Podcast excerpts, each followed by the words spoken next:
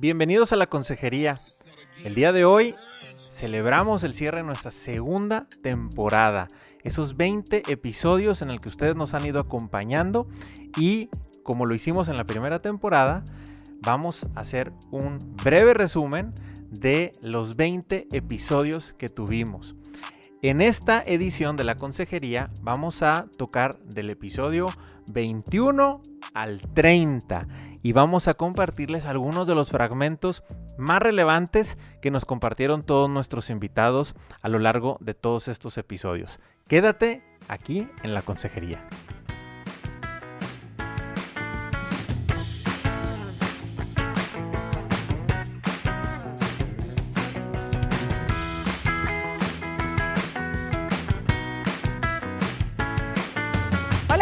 Soy Carla García y junto con Indalecio Montemayor transmitimos este podcast de la Consejería desde Monterrey, Nuevo León, México.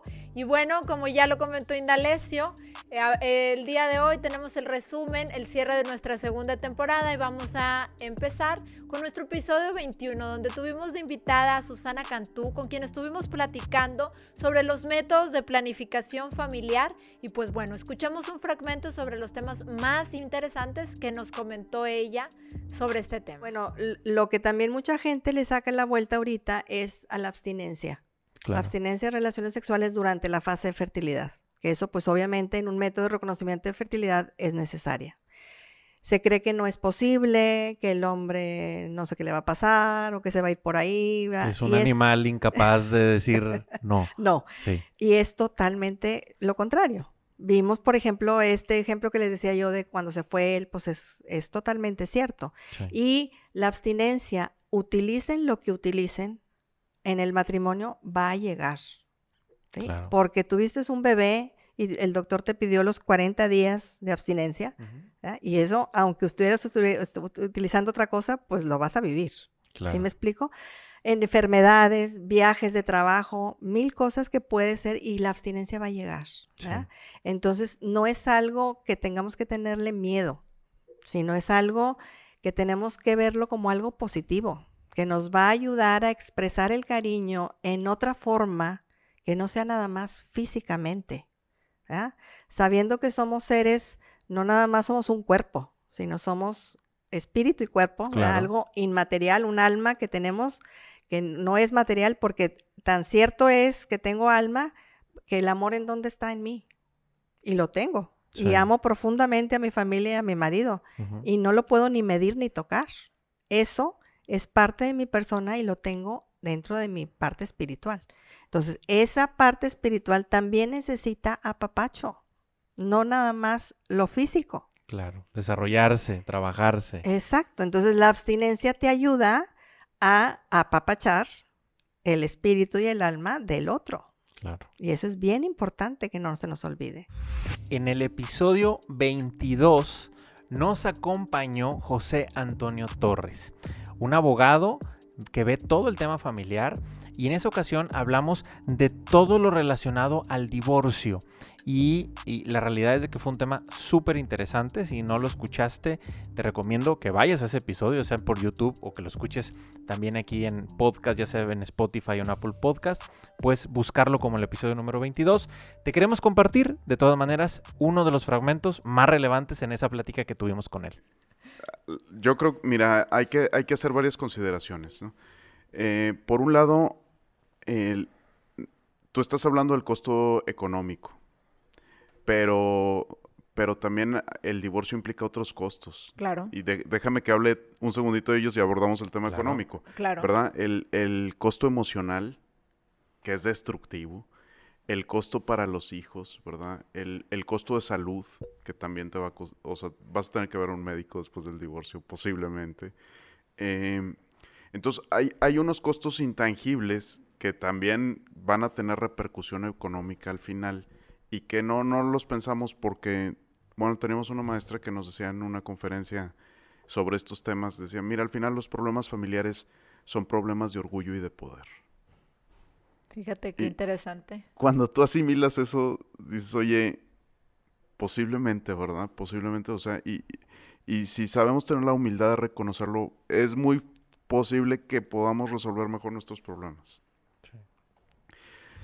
En nuestro episodio número 23 nos acompañó Patti Villarreal y estuvimos con un interesantísimo tema para aquellas parejas que se están preparando para recibir a su primer hijo y estuvimos platicando sobre justo eso, cómo nos preparamos para ser padres y toda la dinámica y todo lo que pasa cuando una pareja se prepara por, para recibir por primera vez un hijo, ¿no?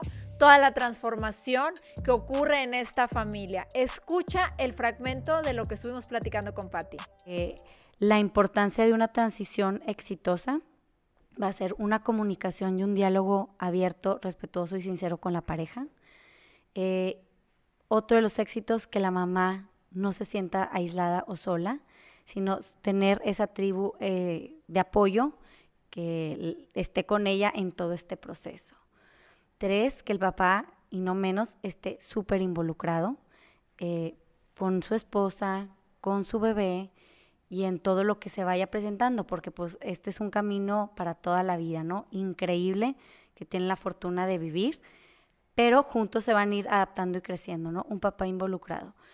Y lo último es aprender también a, expresar sus necesidades, eh, no tanto en quejas, sino como una expresión sana, para que juntos vayan viviendo esa transformación bien.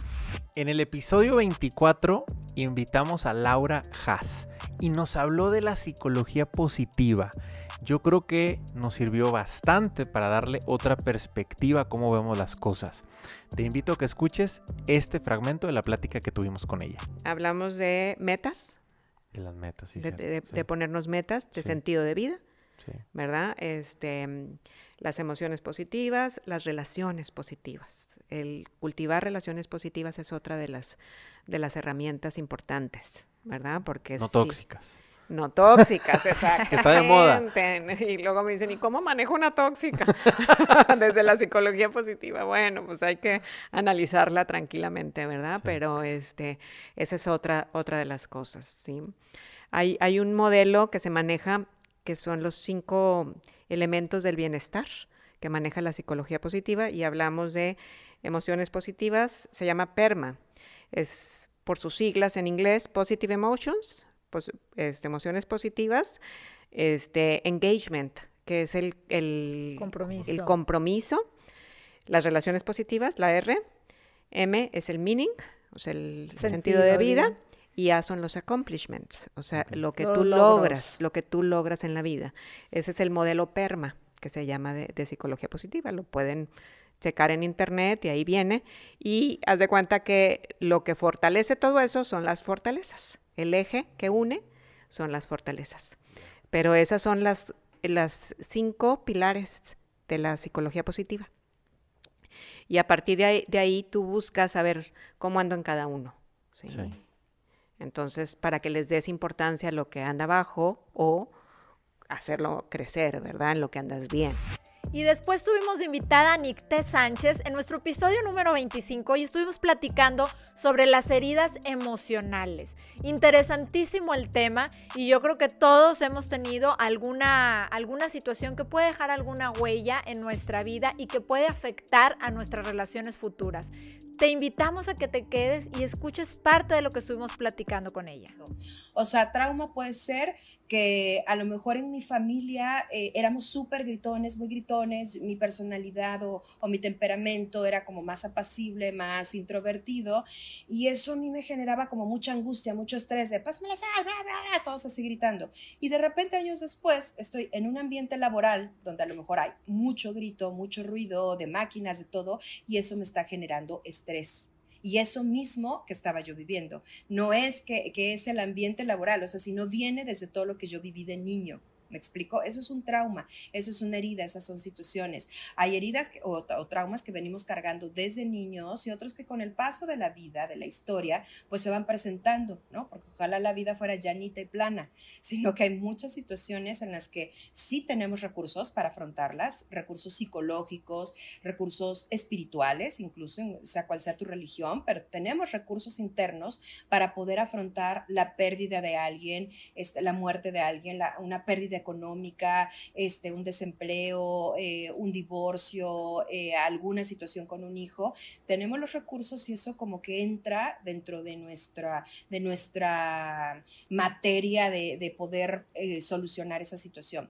Pero hay otras cosas que nos rebasan y que nos rebasan tanto que crean una disonancia tan fuerte, un dolor tan fuerte, que me queda algo ahí como decir, ¿cómo no pude hacerlo? ¿Cómo no pude solucionarle? ¿Por qué no hice lo suficiente? En el episodio 26 nos acompañó Adriana Cuandro y en esa ocasión platicamos de pues cuando los hijos se van, ese famoso nido vacío que se escucha comúnmente y bueno pues ella nos compartió información que es muy valiosa para los papás que están pasando por esa situación. Quédate a escuchar un fragmento de esa plática que tuvimos con ella. O cuando vas viendo que un hijo entra a la adultez eso asusta mucho, el perder el control de tu familia, el ver que ya deciden sin tomar en cuenta tu opinión. Entonces son etapas que se tienen que pasar, todos las pasamos, si nos desubican en su momento, a veces te sientes relegado, pero se pueden superar. Solo es eh, cambiar el punto de vista, como el encuadre que le estás dando a la situación que estás viviendo. De eso se trata, ¿verdad? La naturaleza, naturalmente, pues los seres humanos estamos llamados a desarrollarnos y a madurar. Y se da en los, en los animales también, ¿verdad? Los papás los asisten mientras son pequeños y los tienen que ir enseñando para dejarlos ir. Y entonces creo que eso va a ayudar mucho. Hace, hace muchos años, cuando el mayor de mis hijos se iba a estudiar fuera, pues estás con un choque de emociones porque pues ya no va a estar en tu casa y empiezas como que la, el último cumpleaños en la casa y el último día de las madres y empiezas con los últimos, ¿verdad? Este sí, es bien pesado, es pesado, es como una tortura mental y la tenemos que empezar a cambiar porque sí dejan cosas, pero también ganan cosas. Entonces tienes que empezar a ver todo lo que ver ganando. O sea, son como procesos mentales que tú siento que tienes la decisión de ver en cuál te vas a enfocar. La verdad está en tu naturaleza humana. Pero hace muchos años que se iba el primero, el, el mayor de mis hijos, al mismo tiempo murió Facundo Cabral. Y aunque yo no era una fiel seguidora de él, pues sí conocía su, carrera artística, sus canciones. Y recuerdo que un comentarista platicó que cuando él se iba de su casa a empezar su carrera, su mamá le dijo algunas palabras más, menos, ¿verdad? Pero le dijo algo así como, dos regalos te, te voy a dar en la vida. El primero ya te lo di y es la vida misma. Y el segundo regalo es la libertad para vivirla. Y se me hizo muy hermoso y se me hizo que yo creo que todos como hijos, todos fuimos hijos también, o sea, somos padres, pero fuimos hijos y todos anhelamos esa libertad de explorar. Posteriormente nos acompañó Marcia Gómez para nuestro episodio número 27, con un tema sobre infidelidad. Que bueno, pues ahora sí que eh, es algo que sucede, que ocurre y que cada vez tristemente se va dando más en nuestra sociedad. Estuvimos platicando cómo pueden los matrimonios que deciden reconstruir su relación después de una infidelidad, si esto es posible y cómo se puede hacer. Ella como especialista nos platicó la perspectiva y los casos que ella trata en consultoría y quédate a escuchar este interesantísimo episodio. La persona que ha engañado es la que tiene que entender que si realmente quiere recuperar su matrimonio, tiene que responder a todo lo que su pareja le pregunte en relación a esa herida, ¿no? Muchas veces se le dice, tu pareja te dijo perdóname está realmente arrepentido, muévase hacia adelante, no pregunte más. Ese es un mal error, ese es un mal consejo. Porque la verdad que si la persona que se sintió traicionada tiene preguntas, cómo fue, cuándo fue, por cuánto tiempo, qué pasó, desde cuándo, esas preguntas se tienen que responder y si no las haces, claro que vas a sentir yo no puedo avanzar. Ya sientes yo no puedo avanzar, pero hacer esas preguntas, si tienes esas preguntas en tu cabeza, te abre la oportunidad a ver que tu pareja te está respondiendo en una forma honesta, porque la otra, la única forma de hacer para salvar ese matrimonio es responder honestamente. Si comienza a responder con más mentiras, está destruyendo aún más la posibilidad de salvarlo. Pero si responde honestamente, y no solamente responde, sino que está dispuesto a reparar para eh, demostrar, esta vez voy a hablar con la verdad. tú dime lo que necesitas y yo lo voy a cumplir. Porque esto es lo que tú necesitas, porque yo destruí nuestro contrato matrimonial, yo lo quebré. En el episodio 28 nos acompañó Gaby Rodríguez y ella nos habló un tema muy interesante, cómo hacer simple la organización en la casa. Y la realidad es de que yo creo que nos dio unos tips muy importantes que vale la pena que los escuches. Te compartimos un fragmento de esa plática que tuvimos con ella. Que en cuanto entendemos que la casa es de todos, también cambia mucho la dinámica, ¿verdad? Y en cuanto entendamos que la responsabilidad de la casa por ser de todos, es de todos, también cambia. Entonces, aunque a lo mejor mamá es la encargada de algo, pero los niños y papá, obviamente todos pueden participar en ciertas actividades. Y al ver tú eh, todas como los pendientes y todo, puedes hasta incluso como dividirlos mucho más fácil.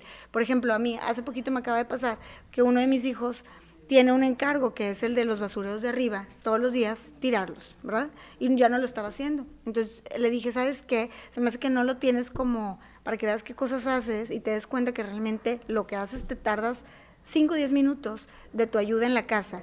Y en cambio, si no lo haces, haces que como que se, como que somos un equipo, somos una, una tribu, un, todos dependemos de todos. Entonces, y eso aparte es como también muy formativo, porque pues a los niños les das el, el, digo, tiene también todas sus ventajas en cuanto a autoestima, responsabilidad, ¿verdad? Ellos se dan cuenta de, de que una acción, luego que sucede si la hago, si no la hago, este, y cómo impacta a los demás. Cómo impacta a los demás. Y yo creo que eso sería hasta un súper regalo más que todas las clases de la tarde, este, extracurriculares y todo lo que los puedas meter el ser responsable de ciertas actividades. En el episodio 29 estuvo con nosotros a distancia Valeria Arellano platicando sobre las finanzas familiares y cómo manejar este tema con nuestros hijos. Un tema que pues bueno, siempre eh, puede ser, es, es muy interesante, es importante para las familias y en ocasiones puede generar muchísimos conflictos. Quédate a escuchar un fragmento de lo que estuvimos platicando con Valeria.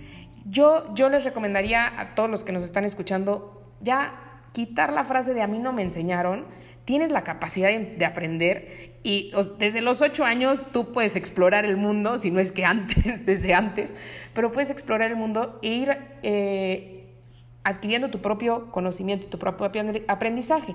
A eso me refería con que no es el negocio de los bancos enseñarnos, ellos no son pedagogos, ellos no, no es su chamba. Lo hacen, se agradece, lo aprovechamos, pero es tu responsabilidad, es la responsabilidad de cada uno de nosotros buscar esa información. ¿Qué estamos haciendo muchos bancos, museos, este gobierno, emprendedores, empresarios? Pues hacer accesible precisamente estas herramientas para que tú puedas aprender. Pero requiere de tu esfuerzo y el hecho de aprender pues tampoco implica que tengas la habilidad y la voluntad para hacerlo. Entonces es muy importante que pongas toda tu persona en, en este aprendizaje. Aprendizaje de información, aprendizaje de habilidades, que las habilidades solamente se, pues, se adquieren ejercitándolas. Yo no aprendo a andar en bicicleta solamente porque sé cómo mover los pedales. Tengo que practicar y me tengo que caer y tengo que volver a practicar y practicar hasta que ya puedo ir como Pepito en el chiste, ¿verdad? Sin manos. Esperemos que no sin dientes, pero, em, pero así, se, así se practican las habilidades. Y las actitudes, pues yo lo que les, les recomiendo es siempre cultivar una actitud muy positiva hacia el dinero. ¿En qué sentido? Em, y, y una actitud muy libre. El dinero va y viene. El dinero tiene ciclos y... En el episodio número 30 donde vamos a cerrar, vino Lucy Herrera y nos platicó de un tema muy interesante sobre el tema de la salud y el desarrollo emocional en las mamás embarazadas y en los niños pequeños de 0 a 3 años. Si tú estás pasando por alguna de esa situación, te invito a que escuches el podcast completo y si no, pues quédate a escuchar este fragmento que platicamos con ella. Son, es normal, es normal que un niño de dos años muerda.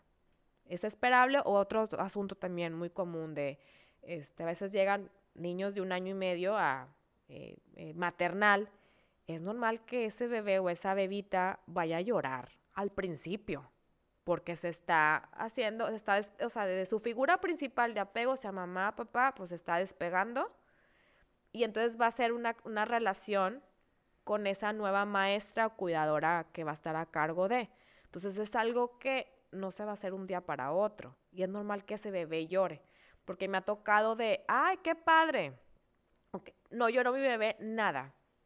Yo me preocuparía, hecho, bueno, hecho en lo personal, yo me preocupo cuando yo los dejo a mis hijos, o sea, obviamente cuando los dejaba este, recién así chiquitos, y si casi no lloraba, o sea, para mí era que algo está pasando, ¿verdad? O sea, lo contrario que a lo mejor otra mamá sería bruto. Se siente bien seguro o bien seguro porque no lloró. No, edad es esperable que lloren. Y es esperable que después de unas vacaciones, en esa edad, vuelvan a llorar. Ojo, estoy hablando de niños año y medio, dos años, tres años. Un niño de allá de seis años, si llora cada que va a la escuela, pues eh, ya habría que pensar, es un, foco, rojo, o sea, hay que pensar, es una alerta de hay que ver eh, leer este mapa de qué, qué, pudiera estar pasando con ese, con ese niño, ¿verdad? Me refiero a menores que van a maternal, que hay cuando se despegan de papá y mamá y no lloran y que las mamás se sienten muy tranquilas o que se agobian mucho cuando lloran estos bebés, que es lo esperado, ¿no? Cuando se les cambia el cuidador principal. Es por eso es importante que cuando vas a buscar una guardería o un maternal, pues que tú veas que están en línea, este, que son cuidadoras que sean constantes, que sean las mismas, o sea, que no haya rotación de personal. ¿Por qué? Porque... Les agradecemos que nos hayan acompañado a escuchar la primera parte del resumen de esta segunda temporada del podcast de la Consejería.